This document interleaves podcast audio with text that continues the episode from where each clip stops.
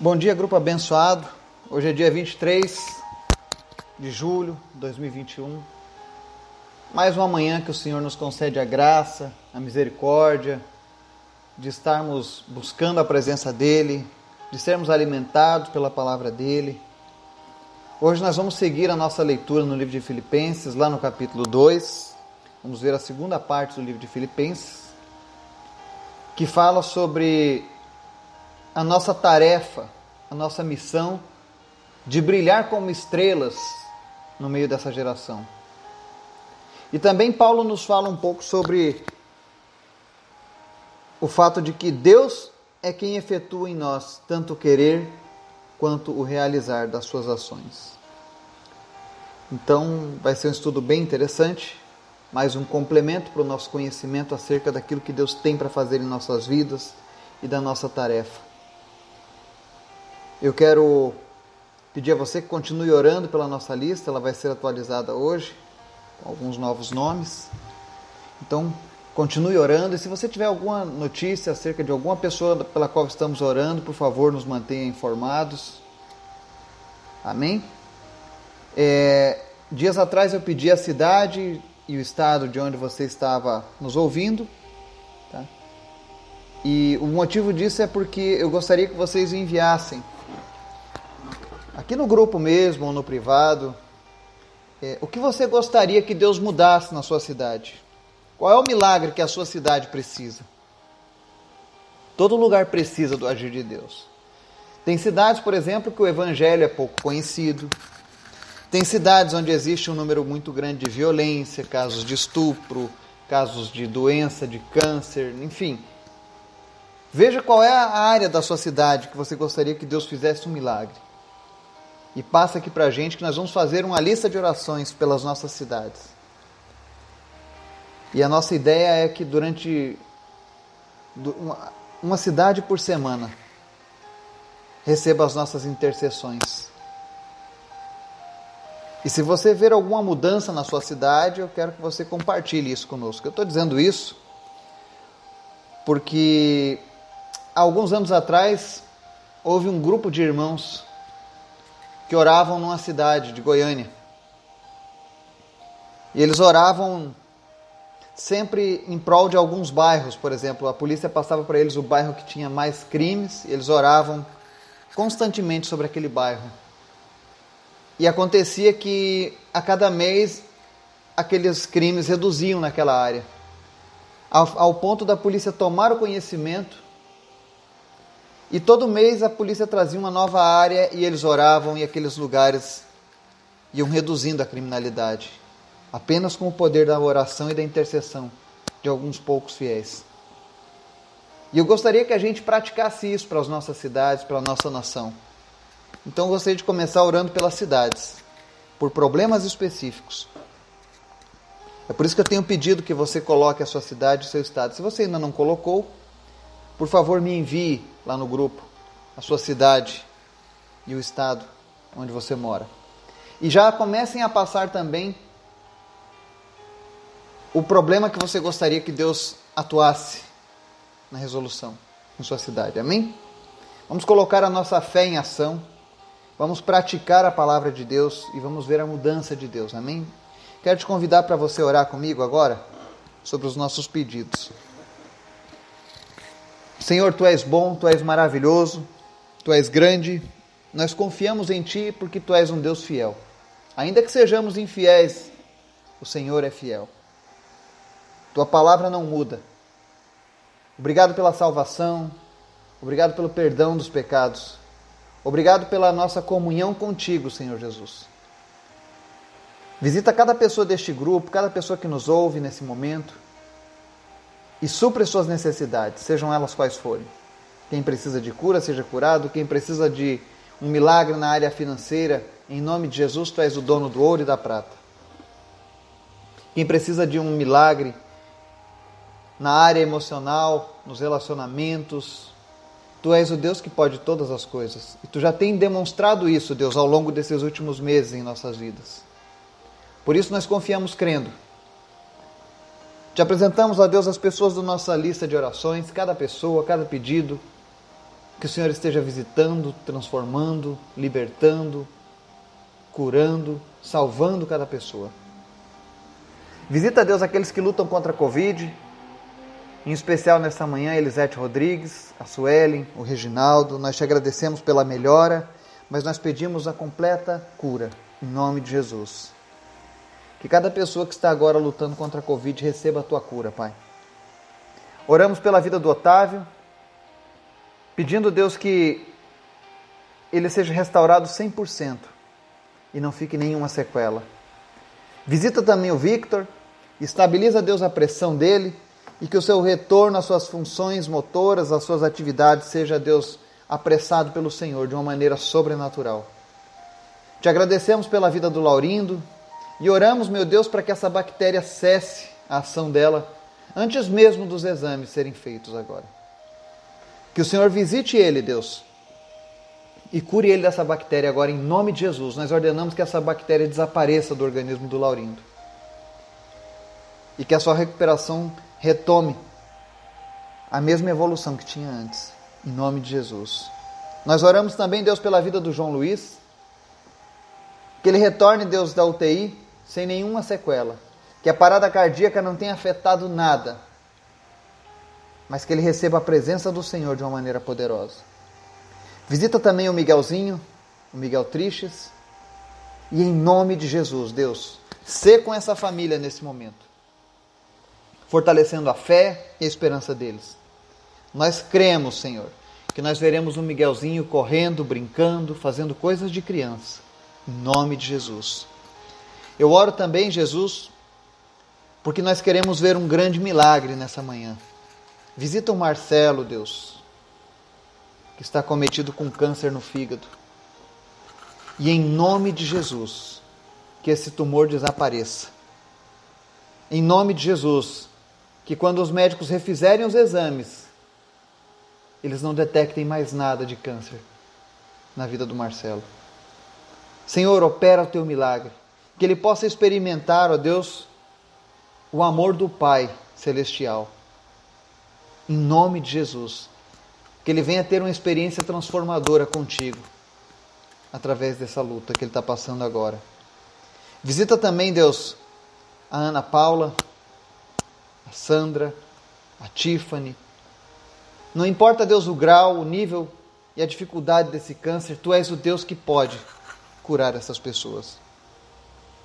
Visita também o Adilson Soares, Nauri Kempner, Orli da Silva, Repreendemos agora toda a depressão, toda a enfermidade sobre a vida dessas pessoas, Pai.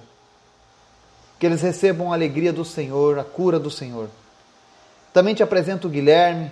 Nós repreendemos, ó Deus, o retorno da leucemia, a rejeição da medula, toda e qualquer falha no seu organismo por conta dessa transfusão, Pai. Em nome de Jesus, que esse transplante, Deus, retorne a ser uma bênção na vida do Guilherme em nome de Jesus. Visita todos os enfermos nessa manhã, Deus, e estende a tua cura sobre essas pessoas. Também te pedimos, fala conosco através da tua palavra. Nos ensina, Jesus. Em nome de Jesus nós oramos, Pai. Amém. Filipenses capítulo 2, do versículo 12 ao 18, diz assim: Assim, meus amados, como sempre vocês obedeceram, não apenas na minha presença, porém muito mais agora na minha ausência. Ponham em ação a salvação de vocês com temor e tremor. Pois é Deus quem efetua em vocês tanto querer quanto realizar, de acordo com a boa vontade dele. Façam tudo sem queixas nem discussões, para que venham a tornar-se puros e irrepreensíveis, filhos de Deus inculpáveis, no meio de uma geração corrompida e depravada, na qual vocês brilham como estrelas no universo retendo firmemente a palavra da vida. Assim, no dia de Cristo, eu mergulharei de não ter corrido nem me esforçado inutilmente. Contudo, mesmo que eu esteja sendo derramado como oferta de bebida sobre o serviço que provém da fé que vocês têm, o sacrifício que oferecem a Deus, estou alegre e me regozijo com todos vocês. Estejam vocês também alegres e regozijem-se comigo. Amém? Essa carta aos Filipenses, a gente vê uma despedida amorosa de Paulo às igrejas que ele se esforçou tanto para manter em pé na fé. Só que essa carta ela também fala conosco. Porque Paulo pede para que nós, como filhos de Deus, como servos, como irmãos em Cristo, ponhamos na ausência dele a ação e a salvação com temor e tremor. Você vê aqui pelas palavras de Paulo que a vida cristã ela não era um encontro semanal, mas diário. Não era apenas quando as pessoas se reuniam como igreja diante de Paulo, mas eram todos os dias. Porque ele está dizendo que os filipenses eram obedientes não apenas na presença de Paulo, mas também longe dele. Continuaram colocando em prática a vida com Deus. E é esse o desejo de Deus para mim e para você. Que a gente coloque a nossa vida cristã em prática. Não é uma outra vida, como alguns tratam. Ah, eu separo o espiritual espiritual, secular secular. Não, é uma vida só. Nós somos seres onde uma porção nossa é carne e a outra é espírito. E nós precisamos conciliar isso para cumprir a palavra de Deus. Então ele diz: ponham em ação a salvação com temor e tremor, ou seja, a gente precisa buscar a cada dia colocar a nossa fé em ação. E é isso que eu quero desafiar você que nos ouve, você que segue o nosso grupo, a romper com a, as limitações que foram impostas na tua vida. Que você seja uma pessoa cheia de fé. E que você venha orgulhar o coração de Cristo com a sua vida. Quer coisa melhor do que você chegar um dia diante de Deus e Jesus te abraçar e dizer que tem orgulho da sua vida? que ele está feliz com a sua conduta, que ele está celebrando cada vitória sua contra o pecado? Pois é, é isso que Paulo diz nessa carta. E o que é interessante aqui é que ele diz assim no verso 13: Pois é Deus quem efetua em vocês tanto querer quanto realizar, de acordo com a boa vontade dele. Isso é uma lição.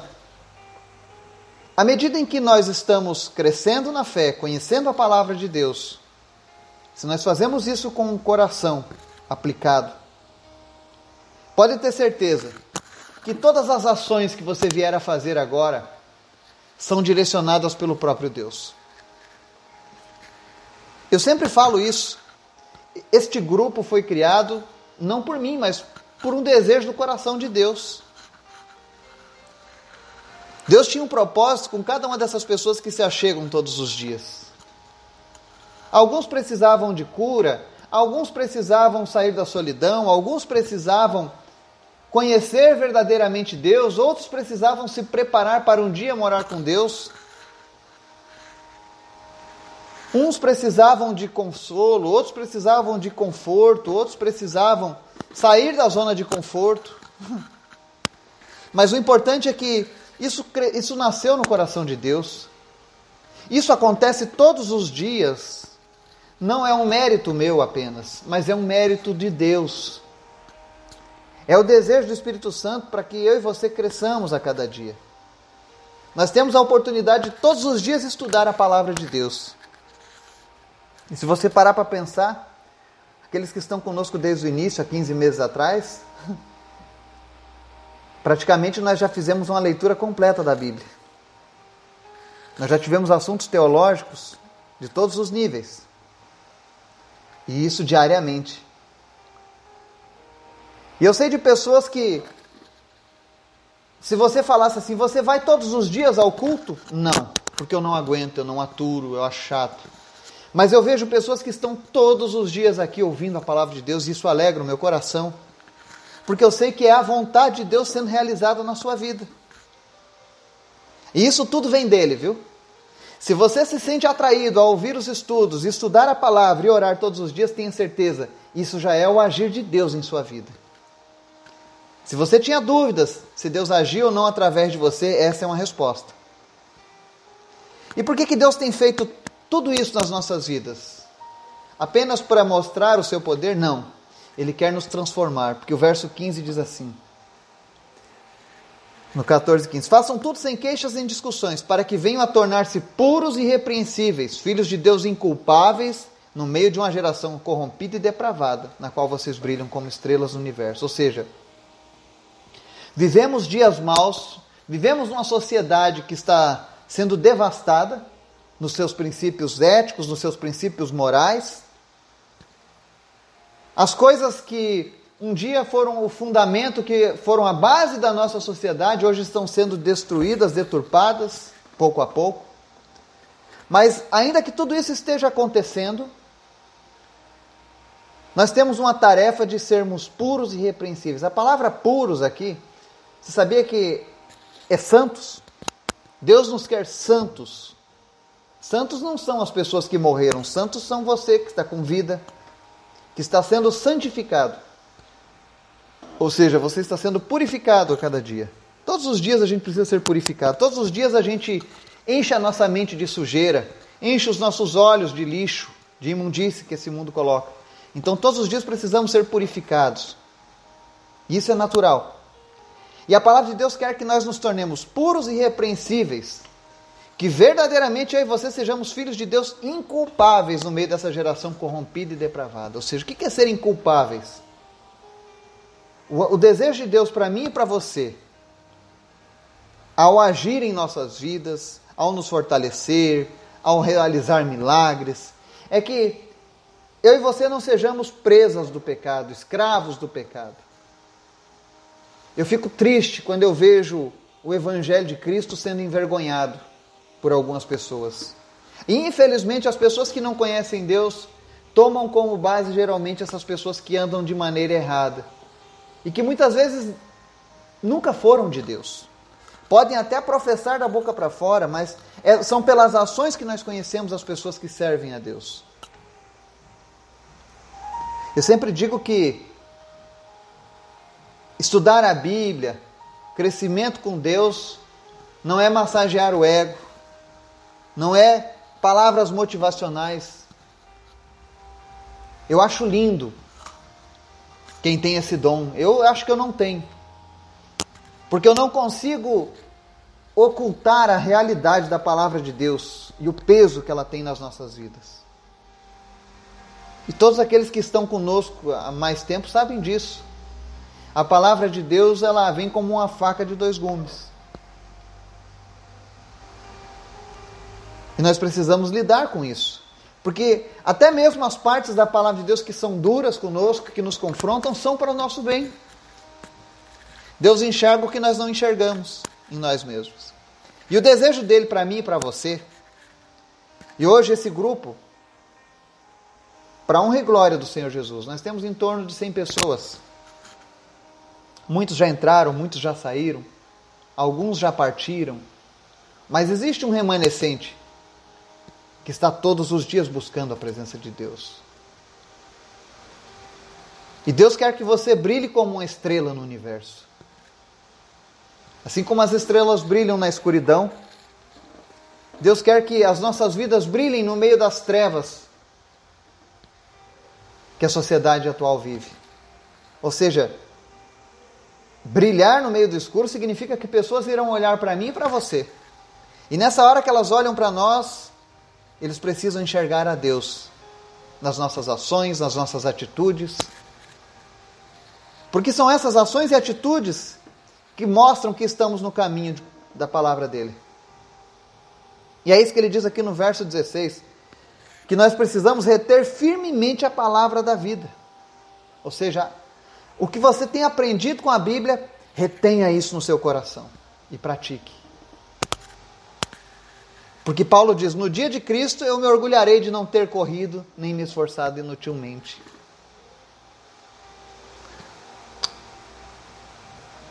Eu sinto uma emoção tão grande quando eu ouço Paulo dizendo isso, no dia de Cristo me orgulharei de não ter corrido nem me esforçado inutilmente. Tudo isso que ele fez, todos os exemplos que ele deixou nas suas cartas à igreja, que hoje falam conosco. Paulo está dizendo: olha, quando chegar o dia do juízo, quando os mortos forem ressuscitados, quando os ímpios forem julgados, eu quero ver cada um de vocês junto comigo na presença do Cristo. E cada um de vocês que eu vi contemplar, eu vou ter a certeza de que todo o esforço, as, os açoites, as chibatadas, os apedrejamentos, as fugas, as prisões que passei não foram em vão, mas resultaram na salvação de vocês, no fortalecimento da fé de vocês. E eu agradeço a Deus pela vida de Paulo. E peço que Deus levante mais pessoas aqui nesse grupo, como Paulo. Que eu e você tenhamos esse mesmo desejo, esse mesmo ímpeto de nos esforçarmos, não apenas por nós mesmos, mas para um dia chegarmos lá na glória de Deus e vermos pessoas que foram alcançadas com esse Evangelho. Eu fico muito feliz porque eu vejo pessoas aqui no grupo que a cada dia têm agregado pessoas. Eu não estou preocupado com números aqui nesse grupo, mas eu estou preocupado com números lá no céu. O desejo que Deus põe no meu coração é que a gente venha povoar o céu. Que mais pessoas sejam alcançadas pelo Evangelho. Porque assim nós alegraremos o coração de Jesus e celebraremos junto com Paulo. Eu quero poder chegar para Paulo lá no céu e dizer: Paulo, obrigado pelo teu exemplo. Obrigado por tudo que você deixou, o seu legado. Eu também deixei um legado. E essas outras pessoas que estão aqui conosco também fizeram o mesmo exemplo. E aí Paulo encerra essa carta na sua despedida.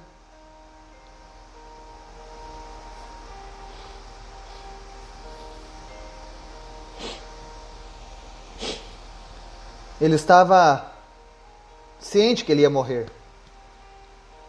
Mas ele estava feliz, ele estava alegre. E ele disse: Estejam vocês também alegres e regozijem-se comigo. Quando um salvo está prestes a se encontrar com Deus, o desejo dele não é que a gente chore. É claro que a gente fica triste, vai sentir saudades, vai vai ser um vazio.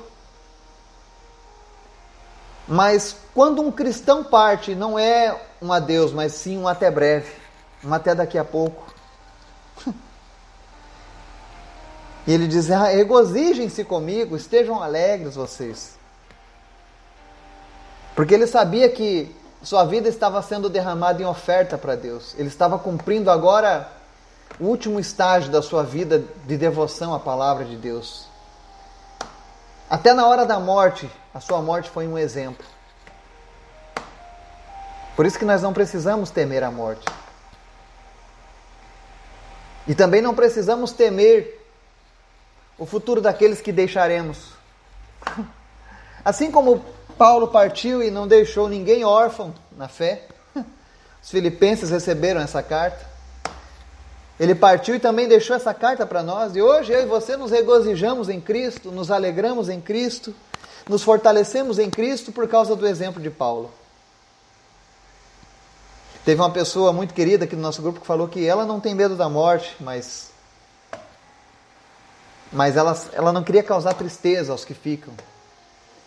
E Paulo dá essa resposta. Se você cumpriu a sua missão, como disse o próprio Paulo, cumpriu o bom combate, né? Combati o bom combate. Terminei a carreira da fé. Esse é o objetivo nosso. Se nós cumprirmos isso com sabedoria, se nós entendermos isso, eu tenho certeza que os nossos filhos, os nossos netos, os nossos bisnetos, ou talvez as esposas, ou talvez os maridos, ou talvez os pais. Nós não sabemos o dia que vamos partir, se partiremos antes ou depois. Mas a verdade é que se nós andarmos com Deus aqui nessa terra, formos fiéis a Ele, eu tenho certeza que Deus não desamparará ninguém. Eu desconheço alguém que foi fiel a Deus e que após a sua partida as pessoas que ele amava tenham ficado desamparadas. Desconheço e desafio qualquer pessoa a me trazer um exemplo. Porque Deus não lança fora aqueles que vêm até Ele. Então, descanse em Deus e confie que assim como Ele cuida de mim e de você, Ele cuidará daqueles que ficarão um dia. Eu não sei quanto tempo eu viverei, quem sabe ele me leve daqui a cinco minutos, ou daqui a 50 anos, ou daqui a 70 anos, não sei. Mas uma coisa eu sei: eu sei para onde eu vou. E eu sei quem cuidará daqueles que ficam quando eu partir. E assim como Paulo, eu desejo também deixar o meu legado. E sei que outras pessoas farão a mesma coisa. Eu sei que tem pessoas aqui nesse momento agora que Jesus está falando com você. O Espírito Santo está falando ao teu coração. Eu sei que você sabe que é Deus falando ao seu coração. Que você tem uma tarefa ainda a ser realizada. Você tem um legado a ser deixado. Então descanse no Senhor, confie nele. Retenha essa palavra da vida. E Deus fará coisas grandes e maravilhosas em sua vida. Amém? Que Deus nos abençoe e nos dê um dia maravilhoso na sua presença. Em nome de Jesus. Amém e amém.